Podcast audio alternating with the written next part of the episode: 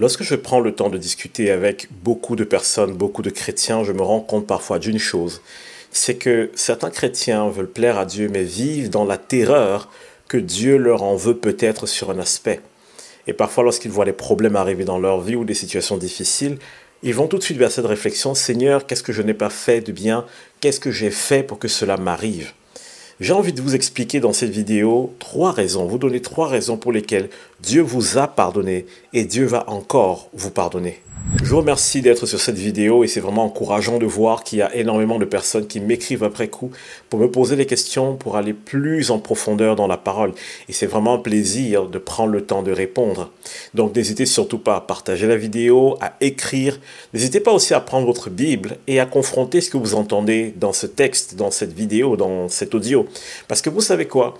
Le but du chrétien, ce n'est pas juste de dire Amen à tout ce qu'il entend, mais c'est d'avoir une communion avec le Père céleste. Et mon objectif dans ce podcast, c'est de vous amener encore plus près du cœur du Père. Mais vous savez quoi? C'est très difficile d'atteindre le cœur du Père si on n'a pas la conviction qu'il nous a pardonné. Regardez, lorsqu'on a par exemple fait quelque chose de mal et qu'on s'en rend compte, c'est une lutte à l'intérieur de nous que d'aller vers la personne que nous avons blessée, n'est-ce pas? C'est pas évident, ce n'est pas tout le monde qui a un certain niveau de maturité et qui est capable juste en un instant d'aller se soumettre et demander pardon. En réalité, nous faisons pareil avec Dieu. Lorsque nous n'avons pas la conviction d'avoir été pardonnés, il se peut des fois que nous fassions un pas en arrière. Il se peut des fois que nous nous morfondions ou que nous nous flagellons parce que parce qu'on se dit si je le fais d'une certaine manière, c'est comme si je suis en train de m'absoudre de ma faute. Mais permettez-moi de vous dire que dans la majeure partie des cas, cela n'a aucune incidence sur notre relation avec Dieu et de toute façon, cela ne porte aucun fruit. Vous savez quoi?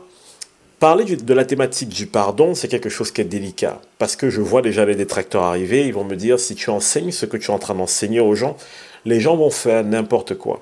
En réalité, ce n'est pas vrai. Enseigner sur le pardon de Dieu, ce n'est pas quelque chose qui pousse les gens à faire n'importe quoi. Enseigner sur la grâce infinie de Dieu ne pousse pas les gens à faire n'importe quoi. Ça pousse ces personnes à avoir une relation encore plus profonde avec Dieu. Et parce qu'elles ont une relation encore plus profonde avec Dieu, elles sont réellement transformées en son image. Et donc, allons dans le vif du sujet. Quelles sont ces trois raisons pour lesquelles Dieu t'a pardonné et Dieu te pardonnera encore? Vous allez être surpris parce que, je vous le dis tout de suite, aucune de ces raisons ne dépend de vous. Et restez jusqu'à la fin parce que j'ai envie de vous expliquer quelque chose de très très très intéressant. La première chose, la première raison pour laquelle Dieu te pardonne toujours, c'est parce que Dieu est amour.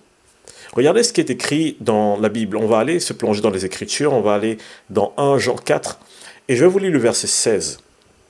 Et nous, nous avons connu l'amour que Dieu a pour nous, et nous y avons cru. Dieu est amour, et celui qui demeure dans l'amour demeure en Dieu, et Dieu demeure en lui.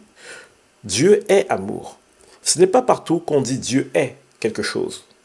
Généralement, on parle de la nature de Dieu on essaie d'expliquer la nature de Dieu par son nom, par ses attributs, par ce qu'il fait, mais c'est très rare dans la Bible de voir un endroit où on dit Dieu est.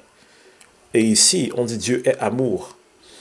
Et donc, l'amour, c'est quoi? Ne nous appuyons pas sur la définition, peut-être que ce monde peut donner de l'amour. Regardons les caractéristiques que Dieu lui-même nous donne dans la Bible par inspiration sur l'amour. Et c'est très facile de le trouver en Corinthiens 13. Et dans 1 Corinthiens 13, au verset 7, voici ce qu'on dit de l'amour.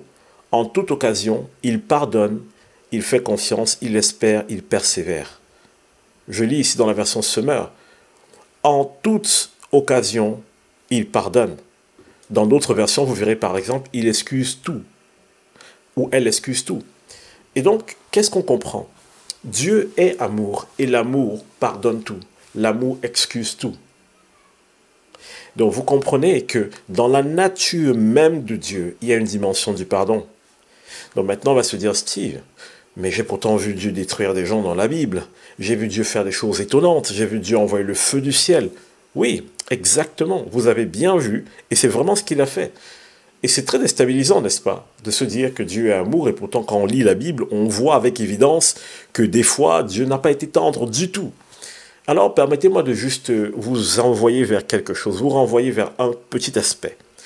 Dans la Bible, je peux vous dire avec assurance que Dieu ne s'est jamais enflammé de colère pour rien. il ne s'est jamais enflammé de colère subitement. Dieu n'est pas hystérique, Dieu n'est pas quelqu'un qui, voilà, qui n'est pas lunatique, qui ne change pas d'émotion du jour au lendemain. À plusieurs reprises dans la Bible, lorsque vous verrez Dieu intervenir de façon très directe et frontale, vous allez voir que cela vient très souvent d'un long avertissement qui a duré longtemps. vous avez vu la combinaison long avertissement qui a duré longtemps. Je ne sais pas si ça se dit, mais vous comprenez ici que Dieu, ce n'est pas quelqu'un qui agit par violence ou par colère. C'est quelqu'un qui agit par justice. Ça veut dire qu'à un moment donné, s'il n'a pas d'autre choix que d'exécuter sa justice, il le fera. Et c'est intéressant, nous parlons de justice, parce que la justice nous emmène à la deuxième raison pour laquelle Dieu vous a pardonné et Dieu vous pardonnera toujours. Cette deuxième raison pour laquelle Dieu vous a pardonné, c'est parce que Jésus vous a pardonné. Dieu ne peut pas aller à l'encontre de la volonté de Christ et Christ ne peut pas aller à l'encontre de la volonté du Père. Ce que Jésus fait, il l'a vu du Père, c'est ce que lui-même dit. Et le Père lui-même honore ce que le Fils a fait. Et vous allez me dire, ok, à quel moment est-ce que Jésus m'a pardonné? Ben Pour vous qui êtes chrétien, vous connaissez l'histoire de la croix. Si vous ne connaissez pas l'histoire de la croix, j'ai fait une série sur Pessar sur ma chaîne ici, que vous pouvez retrouver, et vous allez voir en huit épisodes toutes les raisons avec les révélations qui ont amené au sacrifice de Jésus à la croix. Mais ce qui est intéressant, c'est ceci. Lisons Éphésiens 4 au verset 32. Soyez bons les uns envers les autres, compatissants, vous pardonnant réciproquement comme Dieu vous a pardonné en Christ. Que nous dit ce passage? J'ai été pardonné en Christ. On ne dit pas je serai pardonné, j'ai été. Vous comprenez donc pourquoi je dis que Dieu vous a pardonné et il continuera de vous pardonner. L'œuvre de la croix a commencé il y a 2000 ans et elle a couvert tous les péchés. Elle a pourvu à toute la puissance pour le pardon de l'humanité depuis le commencement jusqu'à la fin qui viendra. Donc il est super important de se souvenir d'une chose. Dieu vous a déjà pardonné en Jésus-Christ. Et à cause de ce que Jésus a porté à la croix, Dieu ne reviendra pas là-dessus. Donc vous voyez ici que la deuxième raison pour laquelle Dieu vous pardonne, c'est le sacrifice de Jésus.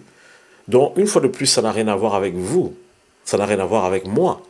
C'est parce que Jésus a déjà payé le prix. Et à chaque fois Dieu, qu'est-ce qu'il fait? Dieu fixe ses regards sur Jésus. Dans 1 Jean, la Bible nous dit que si nous avons péché, nous avons un avocat auprès du Père. Nous comprenons donc que, quelle que soit la position dans laquelle nous sommes, nous avons la garantie que nous serons pardonnés. Et si ces deux raisons ne vous suffisent pas, prenons la troisième raison, et j'espère que celle-ci va vous encourager. Jésus est parti au ciel, et en partant au ciel, il a dit qu'il nous enverra le Saint-Esprit. Et le Saint-Esprit a énormément de fonctions dans notre vie. Il y a tellement de choses que le Saint-Esprit fait et accomplit. Et voici une des choses que le Saint-Esprit fait.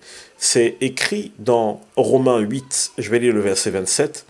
Et celui qui sonde les cœurs, on parle du Père, connaît quelle est la pensée de l'Esprit, parce que c'est selon Dieu qu'il intercède en faveur des saints. Qui sont les saints? Ce sont ceux qui ont reçu l'Esprit de Dieu, ce sont ceux qui ont été mis à part. Donc voici ce qui se passe. Toi qui es en Jésus-Christ, le Saint-Esprit vit en toi. Et donc quand Dieu vient sonder le Saint-Esprit en toi, que fait le Saint-Esprit? Il l'intercède en ta faveur. Le Saint-Esprit est en train de dire des choses au Père en ta faveur, pas contre toi. Il n'est pas un accusateur. Beaucoup de personnes, lorsqu'elles ont des pensées qui les accusent, disent à certainement Dieu qui m'accuse. Non, le Saint-Esprit est un intercesseur, pas un accusateur. On a tous un accusateur des frères. On a un accusateur des saints, c'est le diable. Et parfois, il nous accuse ici. Et on dit que c'est le Saint-Esprit. La réalité, c'est que le Saint-Esprit est un intercesseur. Il intercède en faveur de toi.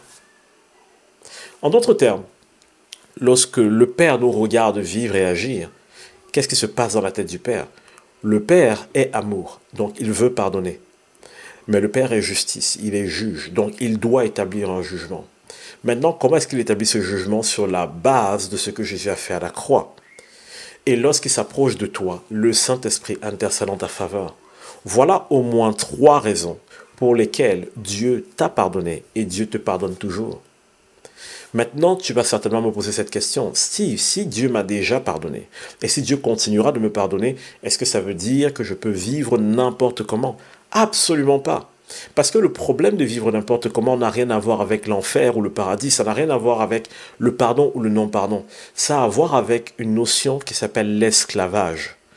Et dans la Bible, on nous parle du fait que nous devenons esclaves pardon, de ce qui a triomphé de nous. Ou alors regardez ce qui est écrit ici dans Galates 5 au verset 1. C'est pour la liberté que Christ nous a affranchis. Demeurez donc ferme et ne vous laissez pas mettre de nouveau sous le joug de la servitude.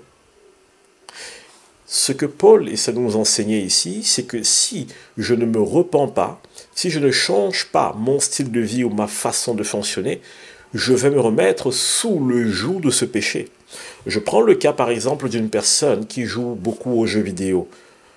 Cette personne va peut-être être tellement accro qu'elle va rater des entretiens d'embauche, qu'elle n'aura pas une vraie vie sociale, qu'elle va peut-être pas s'occuper de sa femme, de ses enfants. Ça va engendrer certains problèmes. Maintenant, vous imaginez bien que si elle n'apprend pas à avoir une maîtrise sur son envie de jouer, elle va détruire sa famille.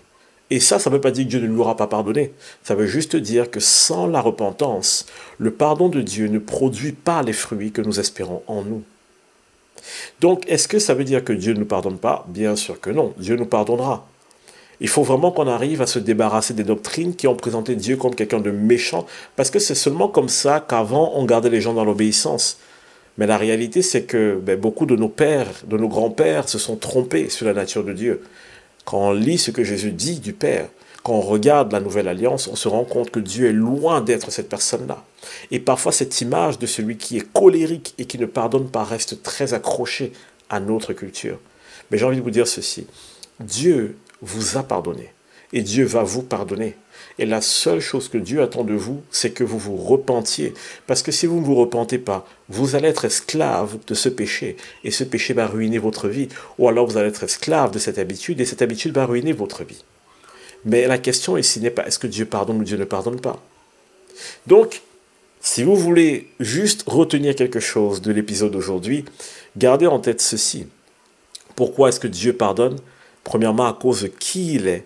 Deuxièmement, à cause de ce que Jésus a fait. Et troisièmement, parce que le Saint-Esprit intercède pour nous. Alors, quel que soit ce que tu as fait, quel que soit comment tu te sens maintenant, lève-toi, secoue la poussière sur toi, repens-toi et continue à avancer. Parce que Dieu t'a pardonné et il continuera de le faire, à l'exception du blasphème contre le Saint-Esprit. Dieu pardonnera toujours.